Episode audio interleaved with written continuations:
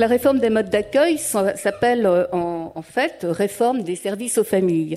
Et dans le secteur de la petite enfance, le premier service à offrir aux familles, euh, c'est un mode d'accueil. Il faut donc des places d'accueil en nombre suffisant. Il faut aussi que ces places d'accueil soient créées là où il y a des besoins, c'est-à-dire là où il y a des vrais retards dans l'offre, mais aussi là où les demandes sont fortes et non satisfaites. Il s'agit aussi de proposer des solutions d'accueil adaptées aux besoins des familles, aux besoins divers de toutes les familles, donc familles travaillant en horaire atypique, vivant dans la précarité, souffrant de fragilité sociale, économique ou psychologique, ou encore euh, avec des enfants en situation de handicap. Enfin, il faut des solutions d'accueil que ces solutions d'accueil créées permettent le libre choix des familles, qui doivent pouvoir opter pour un accueil collectif ou individuel, et une fois leur choix fait, qu'il leur soit accessible financièrement. Mais ce point-là, nous l'aborderons plus spécifiquement cet après-midi sur la table ronde consacrée aux assistantes maternelles. Donc l'objet de cette première table ronde est de voir si la réforme qui vient d'entrer en application répond bien à l'ensemble de ces objectifs. Alors pour évoquer ces sujets ce matin, Laurence Kelsenmayer, adjointe au maire de Toulouse chargée de l'accueil du jeune enfant, de la famille et de la parentalité, alors, non, pas Magali Bachelier, mais euh, parce que Magali Bachelier, présidente d'Accent de Petite Enfance, euh, a eu un petit problème euh, de santé. Et donc, c'est Karim Béchara qui va la remplacer au nom de Accent de Petite Enfance. Karim Béchara, qui par ailleurs est, est directeur du réseau Agapi. Alors, Jean-Régis Cata, qui va bientôt nous rejoindre, qui est adjoint au sous-directeur de l'enfance et de la famille à la DGCS. Jérôme Aubry, qui est président de la FFEC et Pauline Domingo, Philippe Dupuis, pardon, directeur de la CEP, et Pauline Domingo, qui est, euh, Pauline, directrice du département enfance, jeunesse, parentalité de la CNAF. Alors, euh, on peut toujours pas commencer. Euh, Est-ce que quelqu'un de la DGCS veut remplacer au pied levé Jean-Régis Cata Marie, je suis désolée. Donc la première question sera pour vous. euh, Marie, le nom de code de cette réforme a longtemps été Norma, parce qu'elle touche aux normes applicables dans le secteur de l'accueil du jeune enfant, l'un des principaux objectifs étant de les clarifier, voire peut-être de les simplifier et de les harmoniser. Euh, en quoi cette réforme va permettre de lever certains freins et ainsi favoriser la création de places? Bonjour à toutes et tous. Euh, donc effectivement, avant, tout, je vais revenir sur la jeunesse de la réforme. Euh, cette réforme est née de deux constats principaux. Le premier, c'est que le secteur de la petite enfance n'avait pas été réformé depuis euh, près de dix ans. Et donc, des actualisations étaient nécessairement à faire, car le cadre normatif existant était parfois peu lisible et source de nombreux contentieux. Euh, donc cette réforme euh, est née euh, d'une habilitation législative donnée à deux reprises par le Parlement au gouvernement.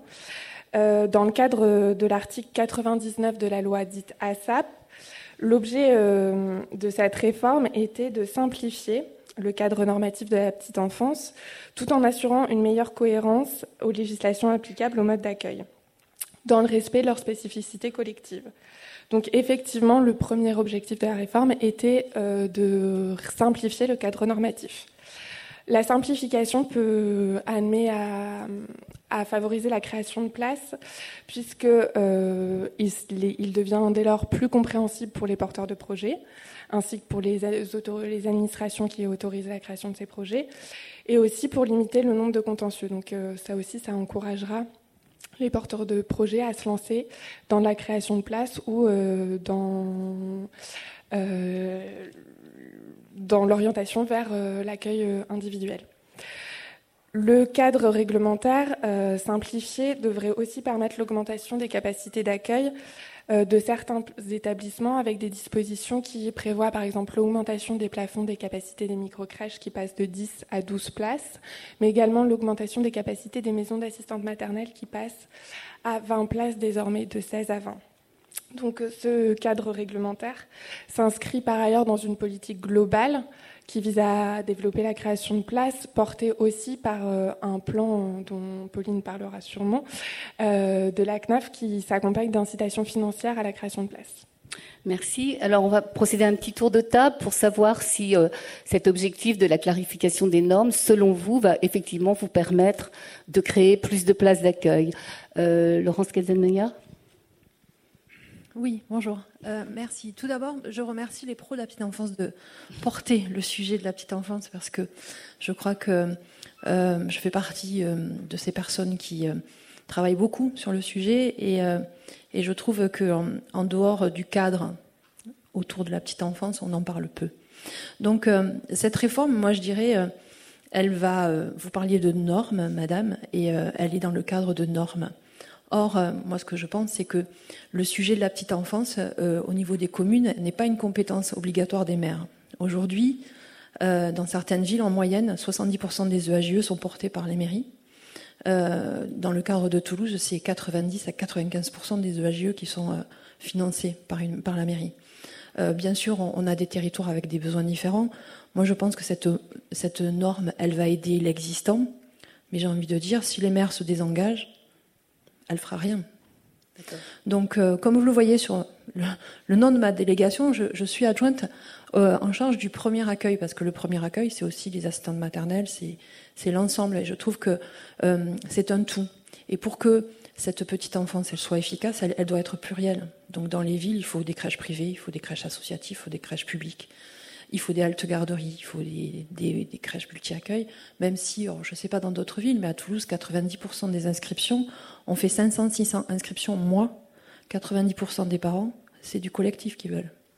Donc on peut retravailler, on peut, là on est en train de, de, travailler avec euh, d'anciennes formules. Mais ce que je veux dire, c'est que cette réforme, si elle n'est pas accompagnée ensuite d'une vraie volonté des maires de, créer euh, de la petite enfance, les crèches associatives, moi je, j'ai, je subventionne à hauteur de plus de 12 millions par an les crèches associatives à Toulouse. Historiquement, on a toujours travaillé avec euh, soit les crèches mutualistes, soit les crèches associatives. On n'est plus là, elles font comment? Alors, moi, je travaille avec le privé également. Le privé, le privé, il, bien sûr qu'il est là, mais toutes les familles n'ont pas la chance d'avoir des employeurs qui financent des places pour eux. Et dans certains quartiers, moi je fais partie de Toulouse, on a beaucoup de quartiers, euh, ce qu'on appelle QPV, donc quartier prioritaire de la ville, où on a quasiment euh, toutes les crèches qui sont vouées à, adhérer euh, et à devenir des crèches à VIP. Pourquoi? Parce qu'il y a aussi toutes ces familles. On parle de parentalité toutes ces familles qui, vont, euh, qui, qui, viennent pour qu'on prenne en charge leurs enfants dans les normes dont on parlait et qui ont besoin de. Je, vais juste vous couper parce que toutes les familles, on va y venir dans une, deuxième ou troisième partie. Juste, euh, si je résume votre pensée, les normes, pourquoi pas, ça peut faciliter, mais c'est pas ça qui va créer tes places, c'est ça? Non. Karim Béchara Bonjour à tous. Merci euh, de l'invitation et, euh, d'organiser ces échanges. Euh, ma pensée, elle rejoint un petit peu, un petit peu la vôtre. c'est évident que la modification des normes, et notamment le, relèvement des plafonds d'accueil des micro-crèches et ou la modification de l'accueil en surnombre, par essence, c'est des maths, ça va faire des places en plus. Ça, c'est pas, très compliqué. Euh, néanmoins, moi, ma réflexion, elle est qu'il y a aujourd'hui un manque, euh, ou en tout cas, il y a un axe qui doit être euh, un axe de réflexion en termes de prospective et d'anticipation de l'avenir. C'est-à-dire qu'aujourd'hui, quand on finance, notamment à l'investissement, des lieux d'accueil de la petite enfance, on fait une photo à un instant T et on regarde le besoin d'accueil par rapport à son taux de couverture à un instant T. Or, on sait très bien qu'il y a des programmes, euh, notamment des zones d'activité ou des zones de, développement de, projets immobiliers et de projets urbains qui vont voir naître. Alors, moi, j'ai deux exemples en tête. Hein. Il y en a un euh, sur la route nationale 3 entre, entre Bondy et, euh, et Paris, où il y a des milliers de logements qui, qui se créent. on en a un autre à Rueil-Maison, mais il y en a partout, notamment en Ile-de-France et pareil en province, où il y a des, des, milliers de logements qui se créent, donc des milliers d'habitants qui vont arriver. Et ça, c'est pas pris en compte quand on va euh, inciter à la création de nouvelles places dans des quartiers donnés. Et je pense qu'il y a une réflexion, une planification à avoir pour qu'on ait quelque chose qui se, qui se réfléchisse de manière concertée entre les acteurs financeurs que sont la CAF, les acteurs euh, réalisateurs que sont les, associations, les acteurs de l'économie sociale et solidaire, les, acteurs privés et les, et les villes, pour qu'il y ait véritablement des places qui soient créées là où il va y avoir des besoins demain. Donc là, vous répondez à la deuxième question. Décidément, vous n'êtes pas discipliné. on, y reviendra sur la deuxième question, mais, mais c'est un sujet. Si on veut créer des places, les places, on les crée pour demain, on les crée pas pour aujourd'hui. Alors les normes, du plus quand même ou pas les, les, normes, les normes c'est super intéressant ce qui a été fait. Euh, ça va permettre d'éviter effectivement euh, des incompréhensions, d'harmoniser de manière euh, globale les, les, la façon de créer un lieu d'accueil de jeunes enfants, la façon d'accueillir les enfants. Euh, donc c'est forcément un plus. Ça va faciliter les choses pour les gestionnaires, ça va faciliter les choses pour tous ceux qui euh, exploitent des lieux d'accueil ou qui, qui, accueillent des familles au quotidien. C'est évident. Merci. Euh, Marie, Marie Lambert, est-ce que vous voulez switcher avec Jean-Régis Cata Je vois qu'il est dans la salle. Ou est-ce que vous continuez?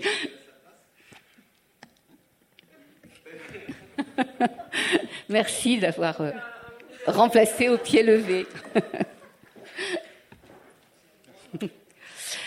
Euh, Philippe Dupuis. Alors, cette clarification des normes, ça va créer des places ou pas? Ça va permettre de créer des places ou pas?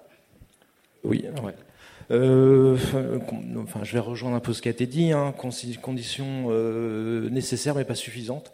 Euh, globalement, je crois que Marie Lambert l'a bien expliqué. Hein, au démarrage, quand même, c'était pas, enfin, même si en filigrane on avait cette notion de création de place, mais sinon c'était quand même d'essayer de clarifier et de redonner des éléments communs à tous les modes d'accueil. Euh, et ça, là-dessus, objectif atteint. Après la création de places, euh, on espère que ça soit en effet induit, mais euh, mais c'était quand même pas l'objectif initial. Donc globalement, voilà. Après, un des points sur lequel, la réforme peut faire des apports, c'est Marie n'a pas, Lambert n'a pas trop parlé, c'est les commissions départementales, une gouvernance départementale quand même qui est en train de se repenser, et c'est c'est aussi ce rapprochement entre accueil individuel et accueil collectif. Et là-dessus, est-ce que ça serait de la création de place? En tous les cas, euh, peut-être si c'est nécessaire. Et voilà, mais au moins, on va maintenir déjà les places ouvertes. C'est déjà le minimum. C'est déjà bien. C'est déjà bien. À certains endroits, c'est déjà bien. Euh, et puis à d'autres endroits, c'est aussi euh, de recréer du souffle. Et peut-être que des mairies se, réapproprient cette politique petite enfance, enfin, voilà, et ainsi de suite, puisqu'on en parle. C'est l'occasion où on en parle, puisqu'il y a une réforme, et que ça a suscité des mouvements, ainsi de suite. Donc on a voulu en reparler. Donc au moins, il y a ça. Il y a, on imagine, on peut qu'imaginer que ça va créer des places. Mais voilà. Merci. Euh, Jérôme Aubry, je vous pose la même question. Alors, je ne vais pas euh, répéter ce qui s'est déjà dit. Euh, la réponse est est-ce que c'était nécessaire La réponse? Oui. Est-ce que ça va créer des, classes, des places Non sur le sur l'existant? Par contre, ça va favoriser la fluidité pour le futur. Euh, ça, c'est un premier point. Néanmoins, cette fluidité, elle ne comment Elle ne prend pas sa source uniquement dans les normes bâtimentaires ou dans les normes de capacité d'accueil. A, moi, je pense qu'on a un travail collectif c'est remettre l'enfant à la famille en haut de la pyramide de notre complexité.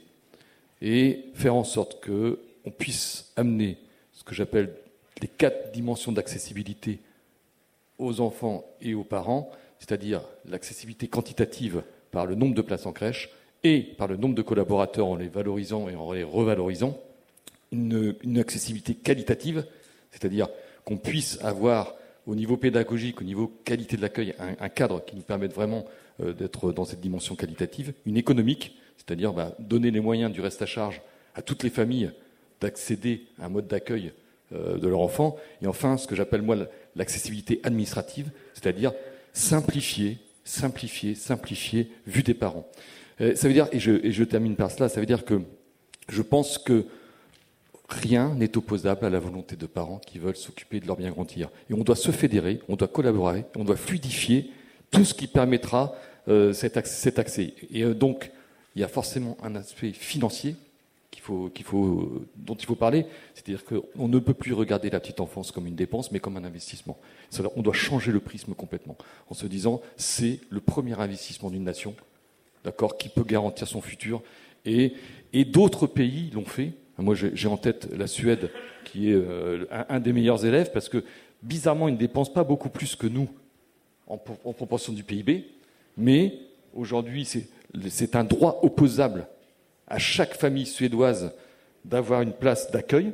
C'est-à-dire qu'on ne se pose plus la question de comment ça va se passer, c'est un droit qui est opposable à l'État et à la, la dimension territoriale. Donc ce droit opposable la volonté d'investir, c'est vraiment ce sur quoi on doit se mobiliser pour créer des places.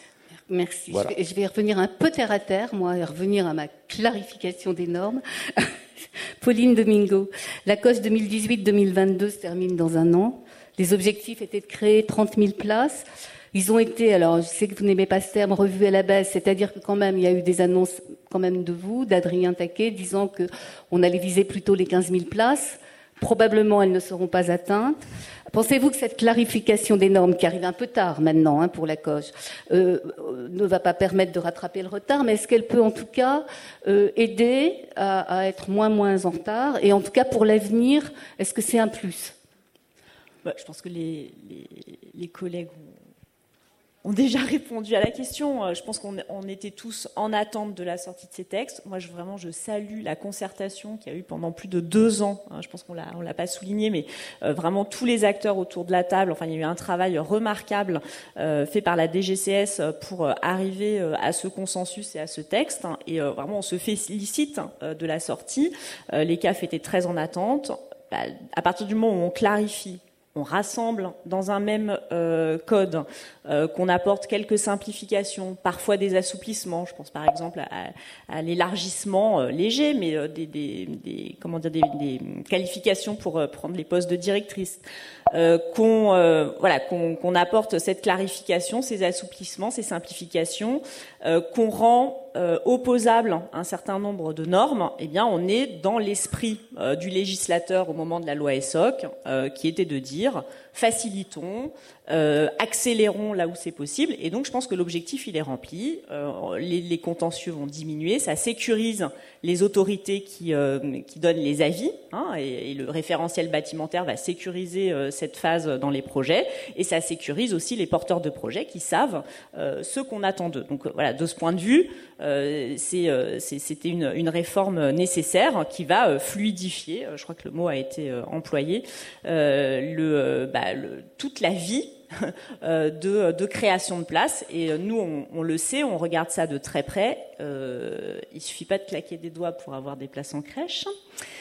Euh, entre le moment où euh, l'idée émerge, le moment où la CAF euh, se positionne sur une décision d'investissement et le moment où on vient couper le ruban, il se passe entre 12 et 24 mois. on a sur certaines décisions d'investissement, on atteint les 36 mois. Donc autant vous dire que quand nous, on regarde notre trajectoire de création de places, euh, net, on a tout le temps un décalage entre nos décisions d'investissement et nos réalisations euh, deux, trois ans après euh, d'ouverture nette. Donc les ouvertures nettes, vous l'avez dit, on n'est pas au rendez-vous. Euh, si on est à 50% de l'objectif des 30 000, on, on sera déjà assez content. Là où on devait faire 6 000 places par an, on en fait péniblement entre 2 000 et 3 000 nets. Et donc, euh, bah, euh, voilà, notre principal cofinanceur, euh, c'est les collectivités. Donc, je rejoins tellement votre ambition, votre volontarisme pour accompagner le secteur. Voilà, et donc c'est sûr qu'on a des enjeux prochaines COG à penser ces modèles financiers pour continuer à être incitatifs et à avoir envie de créer des places. Alors. Moi, je veux quand même souligner que nous, on a demandé à notre réseau d'être attentif dans la réforme. Qu'est-ce qui, quand même, à court terme, pouvait constituer un gisement de place. Donc on a évidemment, euh, Marie l'a dit tout à l'heure, euh, voilà, on a un effet immédiat euh, du passage des micro-crèches de 10 à 12 places. Ça constitue un potentiel théorique d'environ 9000 places dans ce pays à partir de l'existant, 1500 places théoriques sur sur des micro-crèches PSU que nous avons.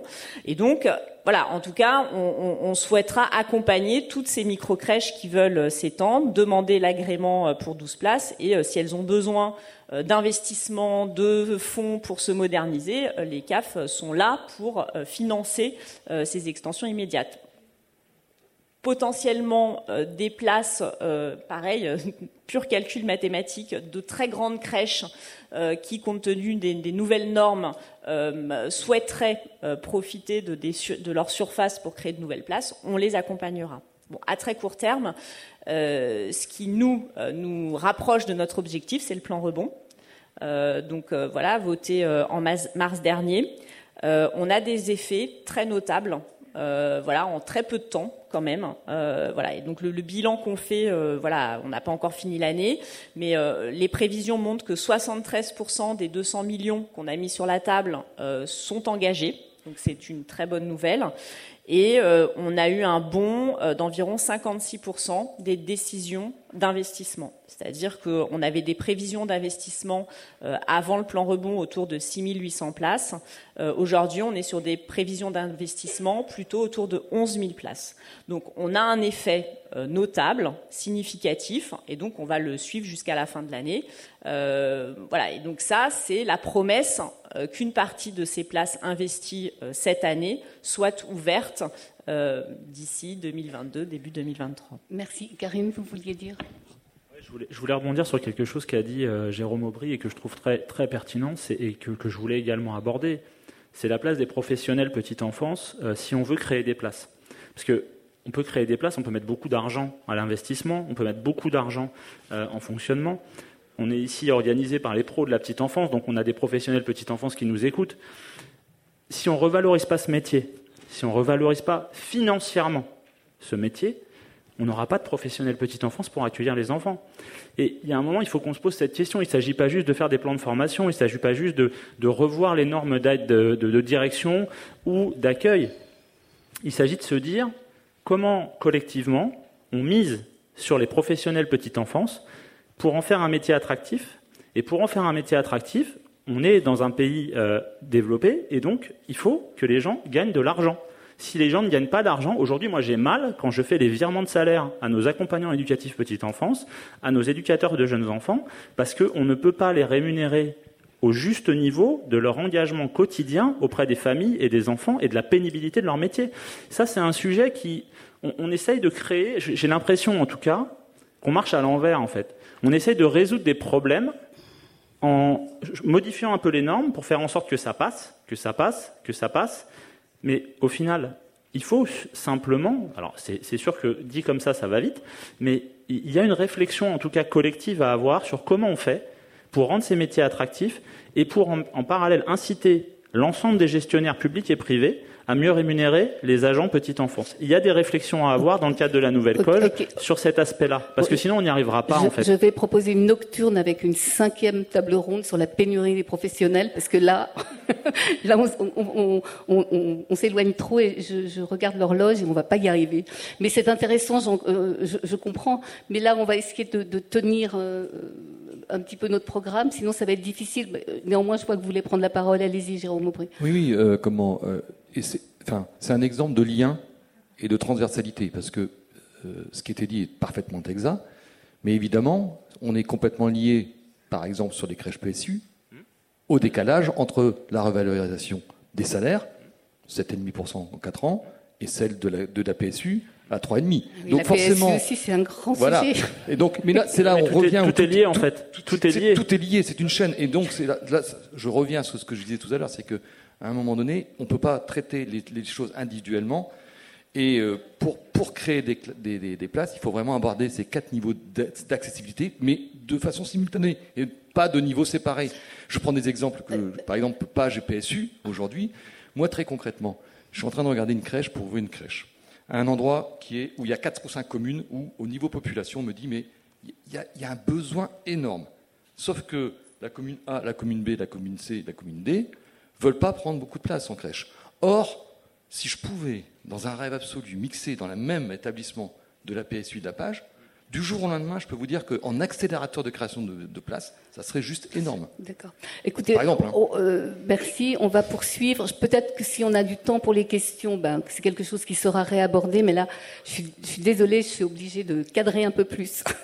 Alors, nous sommes toujours sur notre réforme et sur, euh, il s'agit maintenant de savoir si elle permet l'augmentation de places là où il y a des besoins. Alors, par exemple, Laurence Katzenmayer, je sais que vous, vous n'êtes pas un territoire sous-doté, mais qu'en revanche, vous avez beaucoup de demandes. Enfin, Toulouse n'est pas sous-doté en place d'accueil, mais par rapport aux demandes, vous, n'arrivez pas à répondre. Alors, est-ce que vous pouvez...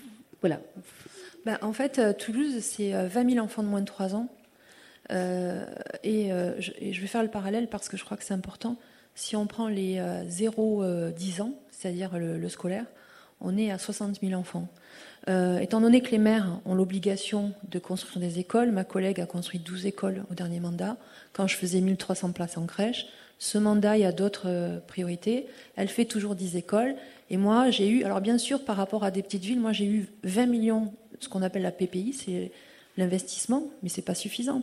Donc euh, je vais avec les acteurs associatifs. J'ai quatre appels d'offres avec le privé que je fais tourner dans ma ville des achats de berceaux pour essayer de trouver des solutions. Hier, j'étais avec la Maison Bleue, d'ailleurs, euh, sur un projet. Et je crois que euh, euh, a des quartiers, et, ce que je voudrais aussi, c'est venir sur le sujet du territoire.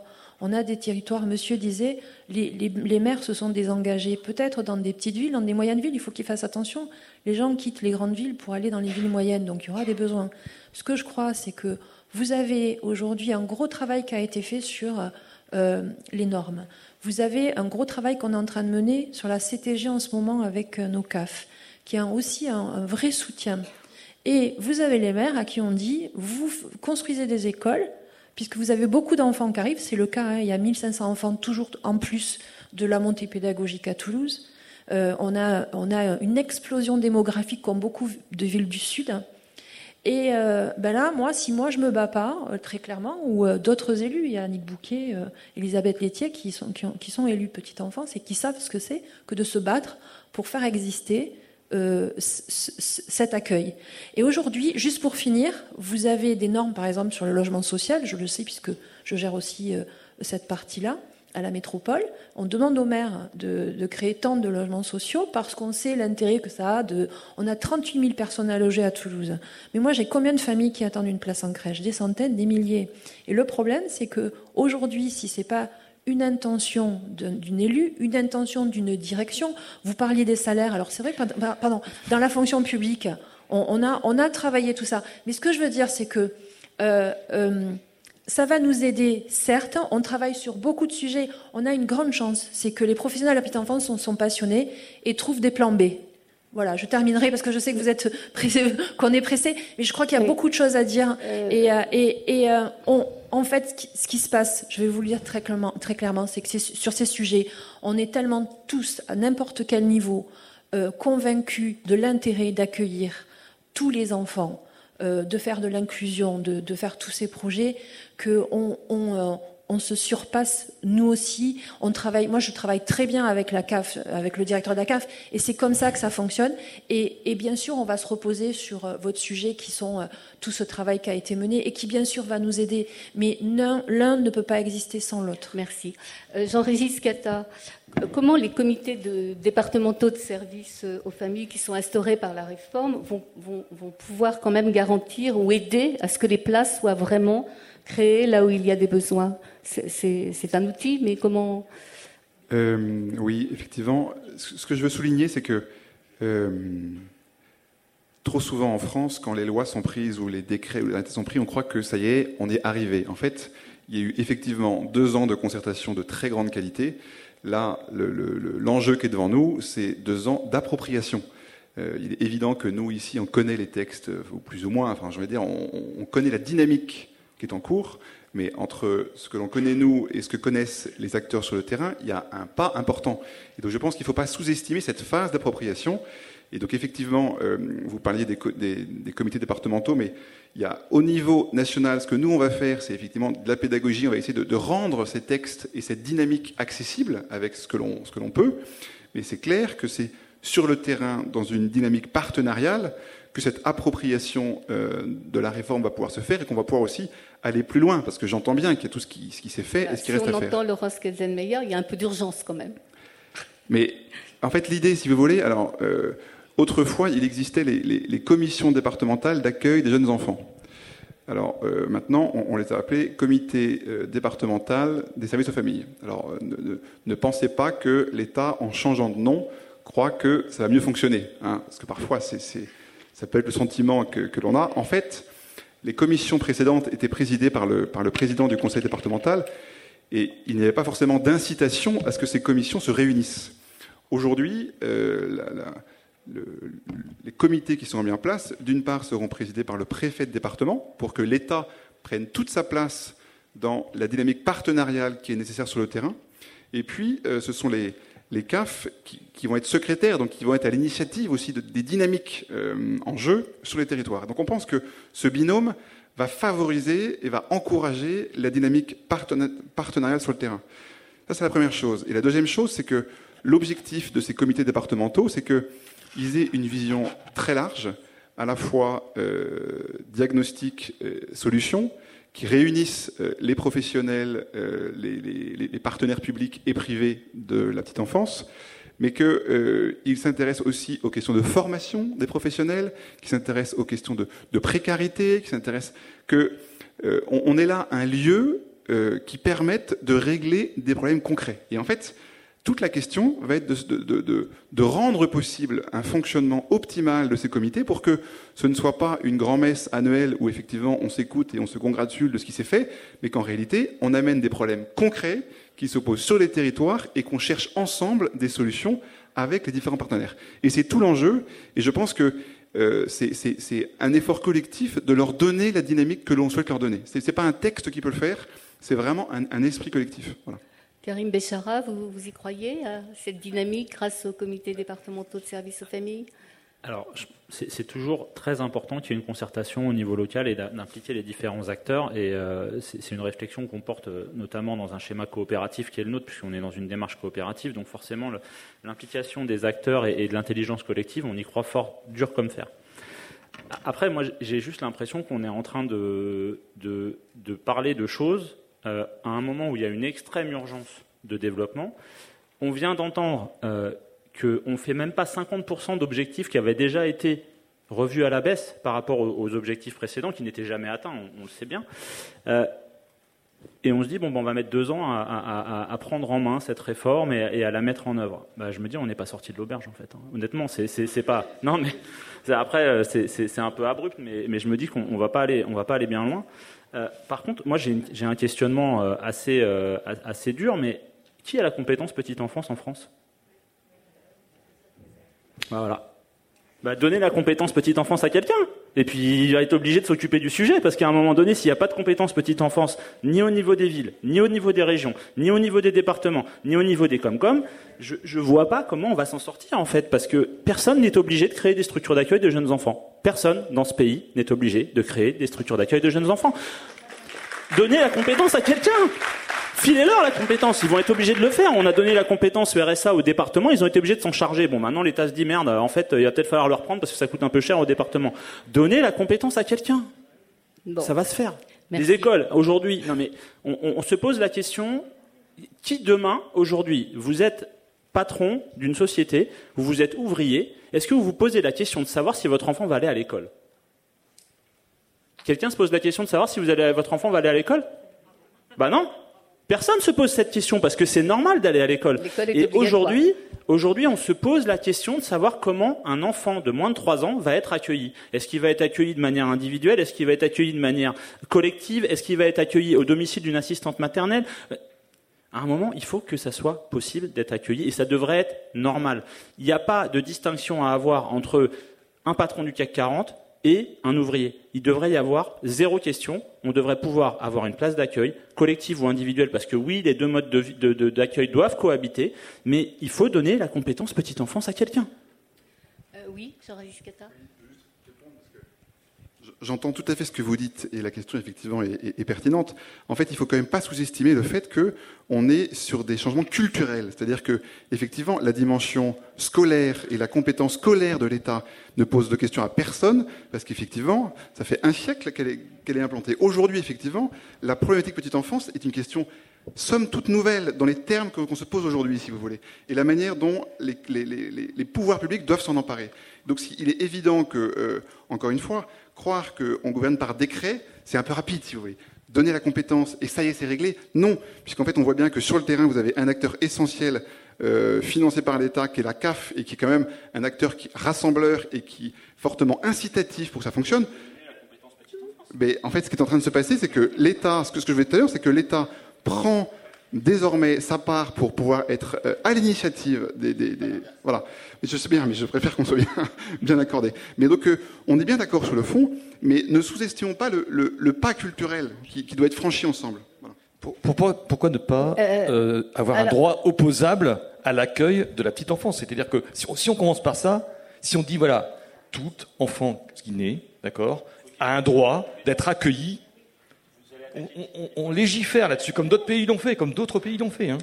Si on fait ça, on va se réunir, on va se fédérer pour que ce droit existe et qu'il soit euh, opérationnel. Mais il faut commencer par là. Ah, attendez, euh, oui, Laurence je, je, vais peut-être être disruptive, mais il faudrait déjà que euh, ceux qui ne sont pas dans le domaine de la petite enfance y trouvent un intérêt. Donc bravo à ceux aussi qui ont travaillé sur les 1000 premiers jours, parce que c'est un vrai outil pour nous, élus, professionnels, qui vous voulez, pour dire attendez, tout commence pas à l'école. Euh, euh, euh, Elisabeth Laitier disait souvent la vie des enfants ne commence pas avec un cartable dans le dos à trois ans avant de rentrer à l'école. Il y a tout ce qui se passe avant. Et aujourd'hui, ce qui, nous aide beaucoup, c'est tout, ce, tout ce travail qui a été mené. Et ça, c'est un vrai support qu'il faudrait d'ailleurs fusionner avec le décret, enfin ce pourquoi on est là aujourd'hui, euh, tout ce travail qui a été fait là et tout le travail qui est fait avec la CNAF. Ok, merci. Philippe Dupuis Je suis juste, euh, de l'histoire de droit opposable, enfin, compétences et ainsi de suite, oui, c'est un vieux débat, mais ça dépasse, enfin, ça dépassait carrément le cadre du travail qu'on a et qu'on peut avoir nous. Hein. Euh, on peut préparer les présidentielles si vous voulez, hein. mais euh, la, notion de compétence et euh, la notion de, de, droit opposable ou autre, ainsi de suite, c'est un débat qui a été nourri, renourri, renourri. Et, et puis j'entends l'association des maires de France qui est aussi attachée de temps en temps à nous dire, dans toutes nos réunions, la libre administration des collectivités territoriales. Donc, qui peut nous imposer une politique Et objectivement après, le débat pourrait se poser sur, euh, oui, euh, quel type d'accueil euh, Et pour l'instant, la volonté a toujours été de dire que le débat devait avoir localement, les décisions sont locales. Après, on peut faire une rupture avec cette décision et dire, voilà, comme l'école, mais bon, je vais faire un parallèle avec les personnes âgées, il n'y a pas de droit opposable pour les personnes âgées. Enfin, voilà.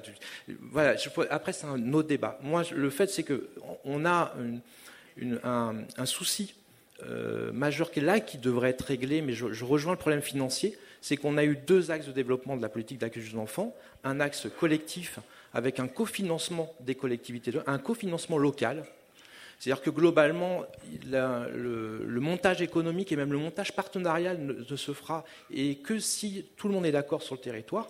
Et puis on a un système parallèle qui s'appelle l'accueil individuel et en plus qui a été perturbé avec les MAM, avec un financement uniquement national, donc qui est basé sur, entre guillemets, euh, le fait de la redistribution d'une action sociale au niveau et un droit des familles. Et du coup, on a ces deux systèmes-là en parallèle. C'est-à-dire que, et à l'heure actuelle, là, ce qu'on va être confronté dans les futures années, et là, c'est profond, c'est que, et on peut se reposer la question, et les commissions départementales vont avoir à scotiner ça, c'est qu'on peut avoir une disparition de l'accueil collectif s'il n'y a pas de volonté locale, et en tous les cas, les MAM, et notamment euh, là, euh, c'est pour nous un des points qui n'a pas été complètement revu dans cette réforme, qui va être un caillou dans notre chaussure dans les 20 prochaines années, c'est qu'on a du pseudo-accueil collectif qui a un financement uniquement national qui ne dépend pas d'une décision locale. C'est-à-dire qu'on peut implanter une MAM, mais on peut aussi implanter une micro-crèche sans accord de la collectivité locale ou sans financement de la collectivité locale. Donc, Là où on parle de programmation, d'accord, c'est pas vrai. C'est pas vrai. On a de la programmation sur l'accueil collectif qu'on appelle PSU dans notre jargon, d'accord Et puis sur tout ce qui est financement qu'on va appeler page pour simplifier, on n'a pas de, de, entre guillemets concertation. Donc on a plein d'endroits où des volontés de communes qui disent moi je vais faire une crèche et puis donc il me faut deux ans, trois ans, je réfléchis, je mets tout le monde sur la table, hein, et puis, puis j'ai une micro crèche page qui s'implante sur mon territoire. Et toute la politique de programmation disparaît. Donc là où je rejoins, enfin, la, ma préoccupation à l'heure actuelle, c'est eh, ça se décide pas ou ça se décide. C'est pas une question de compétence, parce qu'après la compétence, voilà, c'est voilà, et on n'aura que la compétence peut-être de l'accueil collectif ou la compétence complète de l'accueil individuel. Là, objectivement, on, on, soulève quelque chose sur lequel, en France, historiquement, on n'a pas résolu tout ça. Donc, objectivement, euh, pour répondre à la question de les besoins et là où il y a le plus de besoins. Alors c'est des cas, là c'est des territoires ciblés. Il y avait une très très belle étude qui montrait que globalement, euh, bah, là où il faut faire des efforts, c'est là où il, c'est là où il y a le moins de places d'accueil collectif. ou individuelles, mais on n'arrive des fois pas à tout combiner, et ainsi de suite. Et c'est vrai que c'est là-dessus où, nous, en tous les cas, on a un enjeu de taille. Et là, il y aura certainement, au-delà de, des discussions enfin de, de compétences NO, c'est au fait comment on finance ça. Et on a fait la rupture, et on n'est pas complètement en train de finir, sur le fait qu'on s'assoit notre politique d'accueil sur le, budget des familles. Entre guillemets, la rupture n'est pas complètement finie, mais sur les centres maternels, c'est en train d'évoluer. Sur la PSU, ça a été la grosse évolution. Mais là, globalement, euh, on n'a pas complètement résolu cette question-là. Donc pour moi, la réponse aux besoins, et la, la réglementation là-dessus, voilà, il va falloir quand même qu'on pousse jusqu'au bout la réflexion sur, au fait, sur quel type de entre guillemets, décision politique, mais aussi de financement, c'est basé. Merci. Jérôme Aubry, vous voulez ajouter quelque chose? Brièvement Excusez-moi. Oui, je, je, pense que ce que vous évoquez quand même, c'est que euh, on est dans une forme de complexité. Je, je m'explique. Euh, si on part de l'enfant et de la famille, moi aujourd'hui, j'ai des, parents qui viennent me voir en disant j'ai une crèche en face de chez moi, d'accord, mais la commune c'est pas la même. Donc c'est une crèche précise, je n'y ai pas accès. Ou j'ai une crèche en face de chez moi, je suis avec un réservataire, une entreprise, mais c'est une page, je n'y ai pas accès.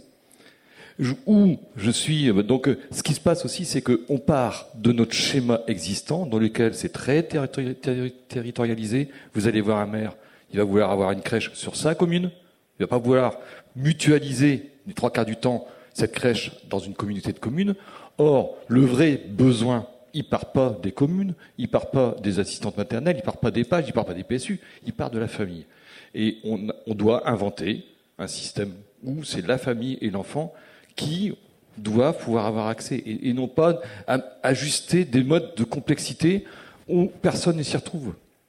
En tout cas, encore moins la famille. Nous, on a à peu près, on commence à, à peu près à maîtriser ses PSU, ses pages, ses MAM, ses assistantes maternelles, etc., avec des financements euh, nationaux. Mais pour les familles, c'est inaudible. C'est inaudible. Je, Merci. Oui. Merci.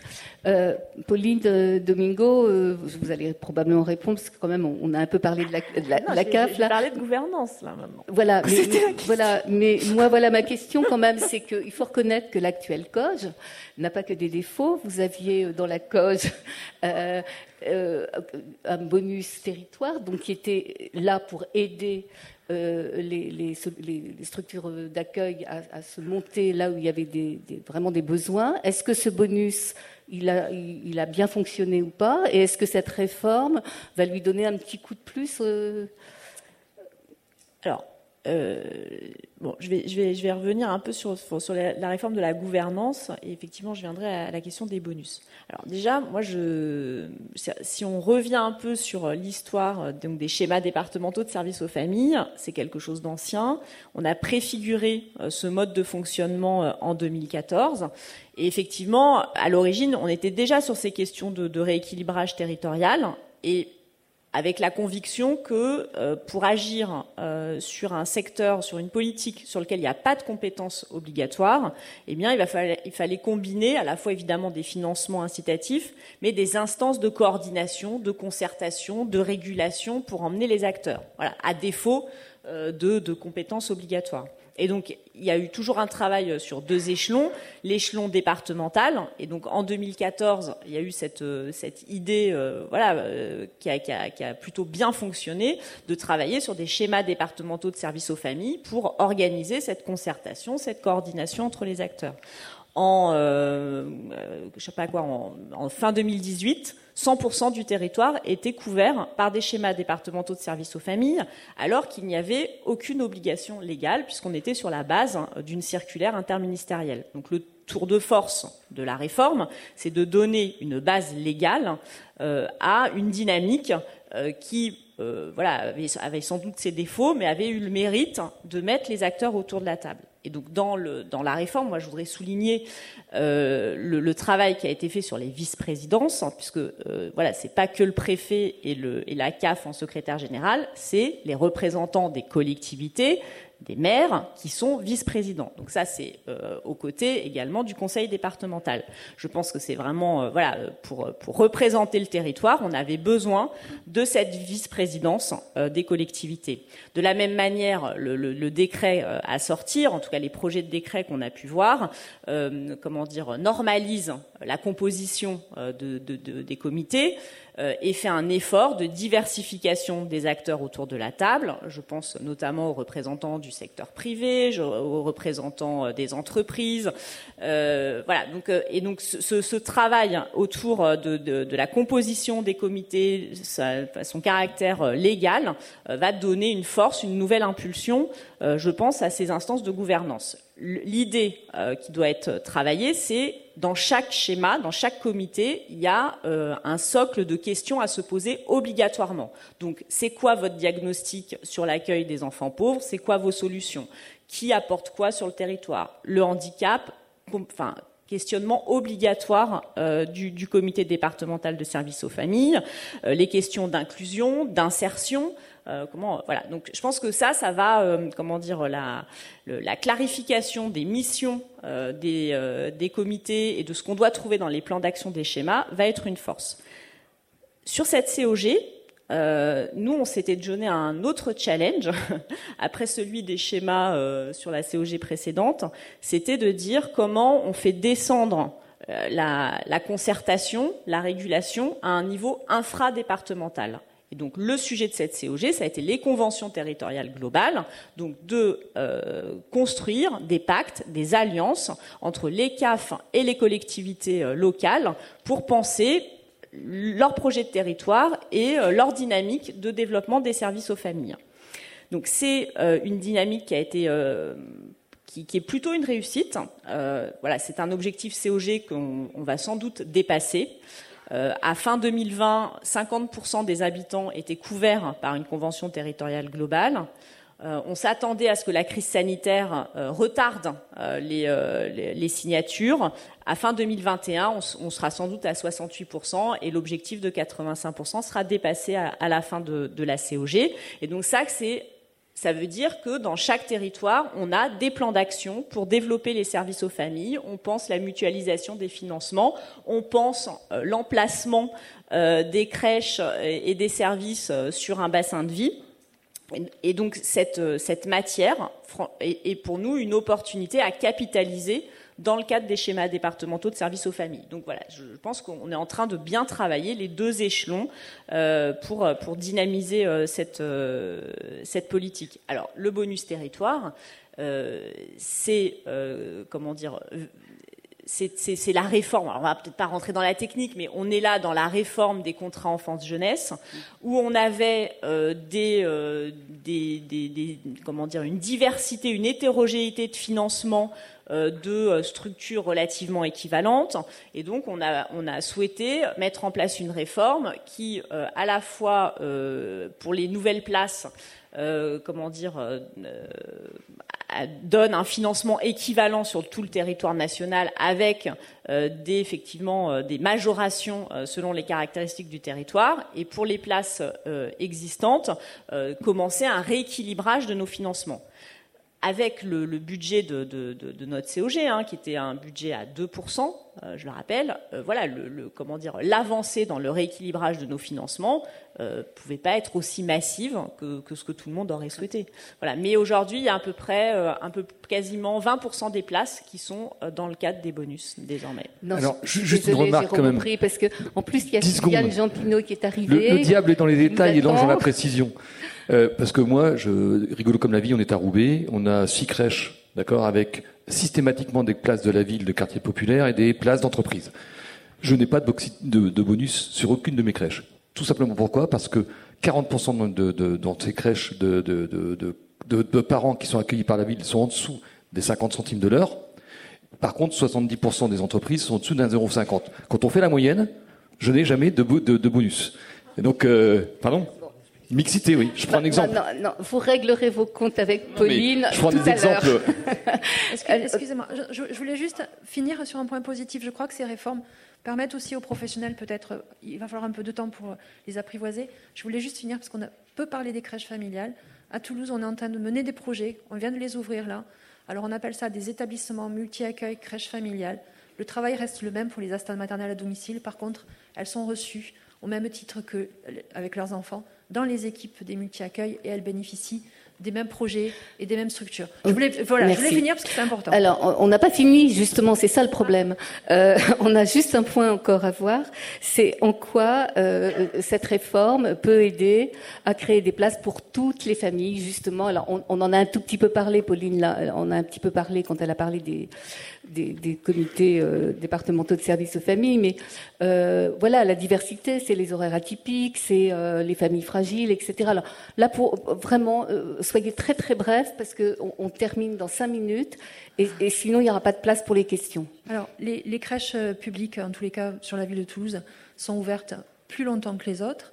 Nous avons aussi un dispositif que nous appelons Popine qui vient au domicile de la famille pour financé par la CAF pour venir en aide en horaire atypique. On se rend compte que les, équipes, les, crèches en dur en, en, horaire atypique, ça fonctionne pas si bien que ça.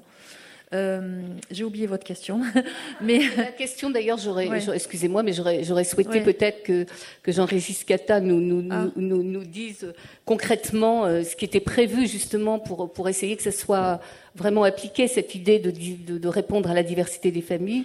Excusez-moi. Je, vais répondre en deux mots parce que Pauline Domingo a dit beaucoup de choses. Hein. Elle a commencé à l'aborder. Mais, ce qu'on peut dire, c'est qu'effectivement, on met des outils à disposition. Donc je, je pense au fait que, par exemple, toutes les crèches maintenant vont devoir formaliser la manière dont elles souhaitent accueillir des enfants qui ont un handicap pour que euh, voilà, les, les, les, parents puissent le, savoir euh, d'emblée. Voilà, qu'est-ce qui est prévu pour ces enfants-là? C'est quand même une chose importante.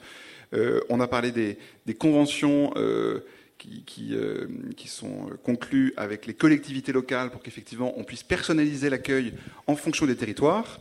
Euh, je pense, on a également parlé rapidement des horaires atypiques qui permettent à des crèches d'accueillir trois enfants tôt le matin ou tard le soir. Euh, mais en fait, là c'est un peu ce qu'on a, a, expliqué. La vraie question, c'est que l'État, dans ses réformes, a mis à disposition des outils et des organes de gouvernance.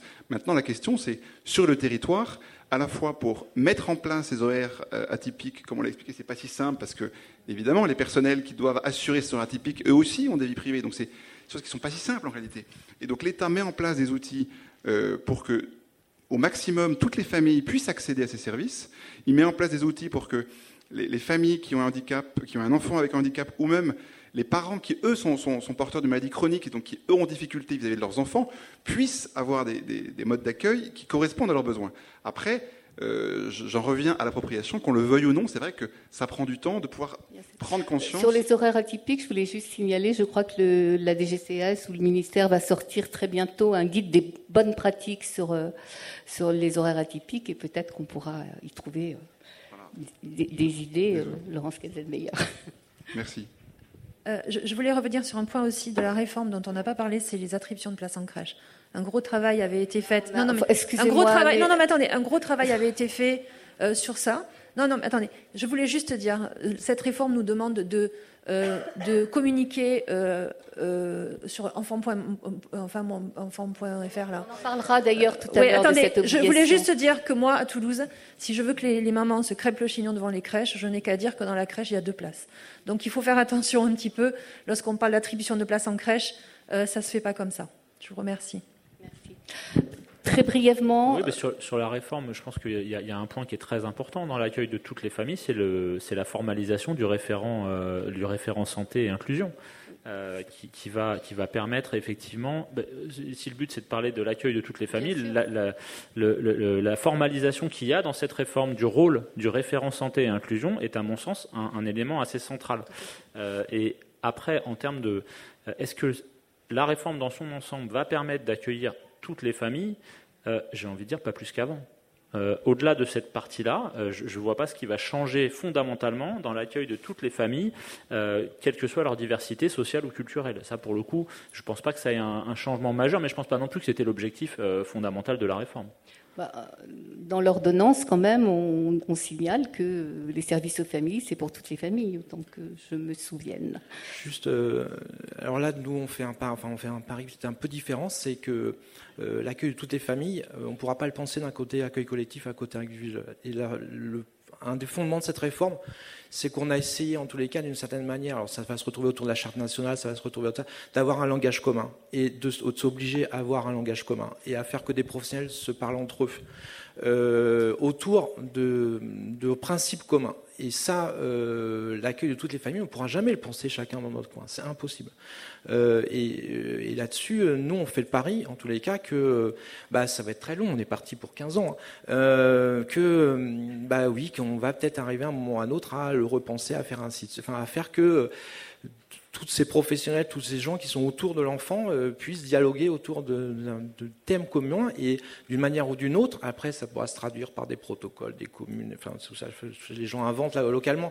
C'est pas la question. Le fait, c'est que euh, l'État impulse et à nous maintenant de le refaire sur le territoire. Et puis chaque professionnel, voilà, de, bah, il faut qu'on puisse en parler. Et dans la charte, il y a des points là-dessus. Et on a tous, enfin, on a dans, dans l'ordonnance, on a tous les mêmes missions et ces missions-là sont bien définies. Enfin, c'est plus une option ce n'est plus une option. Et là-dessus, je pense que euh, euh, il va y avoir un gros changement intellectuel parce qu'avant c'était dans beaucoup de professionnels et même du côté des parents, enfin même des, des, décideurs, hein, on le fait, c'est chacun le fait. Là, non, c'est plus une option. Il faut le faire. Voilà. Oui, euh, en effet, par contre, en effet, sur le côté inclusif, tous, tous les dispositifs qui ont été mis en place, et d'ailleurs, en tout cas, moi j'ai des expériences personnelles très fortes avec euh, une crèche qu'on a inaugurée avec Adrien Taquet lundi sur euh, l'accompagnement des enfants en déficit de, lien d'attachement. Là, pour le coup, quand on a un projet de sens, le partenariat de tous les, que ce soit la CAF, la RF, etc., se met en route et c'est extraordinaire. Donc on, a, on sait se réunir, on sait sortir des choses qui sont parfaitement belles collectivement. On a, on a une marge de progrès pour faire en sorte que ce, cette réunion on l'applique au quotidien dans toutes, euh, dans toutes les évolutions qu'on a, qu'on a évoquées. Donc c'est ça, c'est ça l'enjeu. Pauline, un dernier mot? Oui, bah, c'est sûr que le, comment dire, la réforme, elle va venir aussi accompagner euh, des choses qui ont été un peu euh, lancées dans cette COG. Donc, je pense notamment euh, au bonus inclusion handicap, euh, voilà qu'on a qu'on a créé euh, dès le 1er janvier 2019, la réforme avec bah, voilà la, la, clarification sur l'administration l'administration des traitements et des soins, le référent santé vient appuyer cette belle dynamique. On a de très bons résultats hein, sur, sur le bonus handicap. Il y a à peu près 36% des, des ESGE qui en bénéficient. Le, montant financier alloué a doublé hein, en, 2020 comparativement à à, 2019. On est à plus de 16 millions d'euros euh, sur, euh, sur ce bonus. Euh, de la même manière et avec plus de réserve hein, dans, les résultats que l'on obtient, le bonus mixité sociale a souhaité voilà donner de la visibilité à la question de, l'inclusion, notamment des, des, enfants en situation de pauvreté. Nous, savions dès le départ hein, que, le, que le, les modalités de calcul euh, étaient euh, voilà euh, pas idéales, mais à l'époque on savait pas euh, faire euh, bon, c'est quand même un bonus qui permet de, mettre sur la table 56 millions d'euros. donc les, crèches qui en bénéficient, qui ont, des, modèles économiques quand même particuliers euh, avec des faibles nombres d'heures, euh, voilà, euh, ça, leur apporte une solvabilisation notable qu'on est capable de mesurer. Mais clairement, en cette fin de COG, on est dans l'évaluation de bonus mixité et de, la corrélation avec les taux de pauvreté réels observés sur les territoires. Donc les, travaux sont en cours. Sur l'inclusion, je, je, crois qu'il y, a aussi donc il y cette incitation. Il y a, eu un gros travail autour euh, des crèches à vocation d'insertion professionnelle qui sont euh, typiquement un sujet à traiter au niveau départemental, parce que là, c'est le partenariat avec Pôle Emploi, c'est avec euh, les, travailleurs sociaux, des, conseils départementaux, des CAF, des, des, centres sociaux. Donc voilà, c'est quelque chose qui doit se travailler au niveau départemental. La dynamique, elle est très lente. 43 crèches à vide en 2018, 104 en 2019, péniblement 144 en 2020. Euh, euh, l'AMI Accueil pour tous hein, de la stratégie pauvreté a, a, remis un coup de projecteur euh, sur ces questions. Euh, je pense que Marine Jantin en parlera tout à l'heure. Donc nous, on, on, observe des bonnes dynamiques, hein, des, des CAF qui se lancent dans des appels à projets, des labellisations qui augmentent très largement. Mais voilà, c'est un très beau sujet d'application de cette réforme que, le, que les crèches à VIP. Puis moi, je veux dire un mot de l'accessibilité financière, parce que j'ai été interpellée en disant la réforme a le mérite de nous faire parler un langage commun. Quand est-ce qu'on parle un langage commun pour les familles en termes de financement? Quand est-ce qu'on parle un langage commun en termes de, de financement CAF? Alors, il y a eu un, on, s'est attelé euh, à la question euh, notamment de, comment dire de, la convergence des restes à charge pour les familles. Donc euh, nous on croit beaucoup et on le porte avec la tutelle une réforme de des modalités de calcul du complément mode de garde pour garantir des restes à charge proches de ceux observés en crèche. Donc on croit beaucoup au levier de cette réforme que l'on continuera à porter dans les différents PLF Merci. Alors, euh, je, suis désolée, je sais que j'ai été très directive, que vous vous êtes frustrés, mais vraiment, on a commencé en retard et, la journée va être longue je ne peux pas donner plus de temps à chacun. Une question seulement et après, euh, on, passera... Ah bah, si personne n'a de questions à poser, c'est encore mieux. On gagne complètement du temps. Pas de questions, si, Elisabeth? Merci, euh, Elisabeth Lettier, maire adjoint honoraire à Nancy et référent petite enfance auprès de l'Association des maires de France. Euh, voilà, bah, c'est pas une question, c'est peut-être juste une remarque en vous ayant euh, toutes et tous écouté ce matin là jusqu'à présent. Mais je vais dire, vous avez tous raison et vous avez soulevé toutes et tous, mais tous les problèmes au niveau de la petite enfance, que ce soit la problématique des personnels euh, insuffisamment rémunérés, avec celle des filières, de vraies filières. À l'AMF, nous demandons depuis des années des vraies filières petite enfance pour les personnels, que ce soit les comités départementaux. Merci Pauline d'avoir rappelé qu'il n'y a pas que le préfet et euh, la CAF, euh, Monsieur Cata, mais qu'il y a aussi euh, les élus. que ce soit Laurence, bon, qui a parlé effectivement des difficultés des élus. Simplement deux ou trois remarques chiffres. La petite enfance, en gros, 17% les EAGE, 33% les assistantes maternelles, 50% les enfants sont dans les familles. Voilà. Alors là aussi, euh, quand on pense aux petits, faut bien penser à cela. Bon, c'est pas le sujet. Hein, je suis hors sujet, mais mais voilà. Euh, oui, oui, oui, oui. non, mais je pense que c'est important. Euh, et, puis euh, dire que effectivement, Monsieur Dupuis, il y a la libre administration des communes. C'est vrai, je l'ai dit souvent. Effectivement, il y a le fait que la, petite enfance n'est pas une compétence obligatoire jusqu'à présent, mais tellement diversifiée avec des opérateurs tellement différents que comment voulez-vous avoir déjà simplement un fil rouge de conduite? Voilà. Et, euh, Monsieur Aubry, merci. Effectivement, remettons l'enfant, partons de l'enfant. Voilà. Et là, je, regarde Sylviane en, en, le disant, partons de l'enfant et de la famille. Alors oui, il faudra sûrement travailler sur le terrain, mais avec quand même, euh, j'allais dire, un, un, chapeau national. Et ça ne passera que quand la petite enfance aura, au même titre que l'éducation, au même titre que d'autres, une vraie présence obligatoire dans ce pays voilà, avec un, ministère et avec une compétence Merci obligatoire. C'était pas une question. Merci à tous.